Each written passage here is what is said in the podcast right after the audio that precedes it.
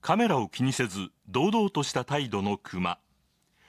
実はこの場所道南の福島町にある水産加工会社の作業場でクマが食べているのはスルメイカ。撮影した男性によりますと今朝7時半ごろにスルメイカを食べているクマを目撃。クマはおよそ30分その場でスルメイカを食べた後網戸を破って立ち去りました。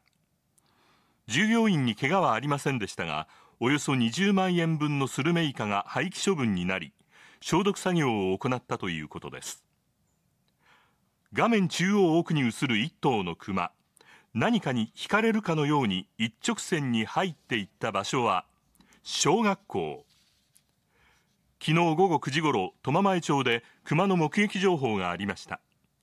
今朝には苫前小学校内で熊の糞や足跡を確認。苫前小学校と苫前中学校は臨時休校となりました。警察は周囲をパトロールするなど警戒を強めています。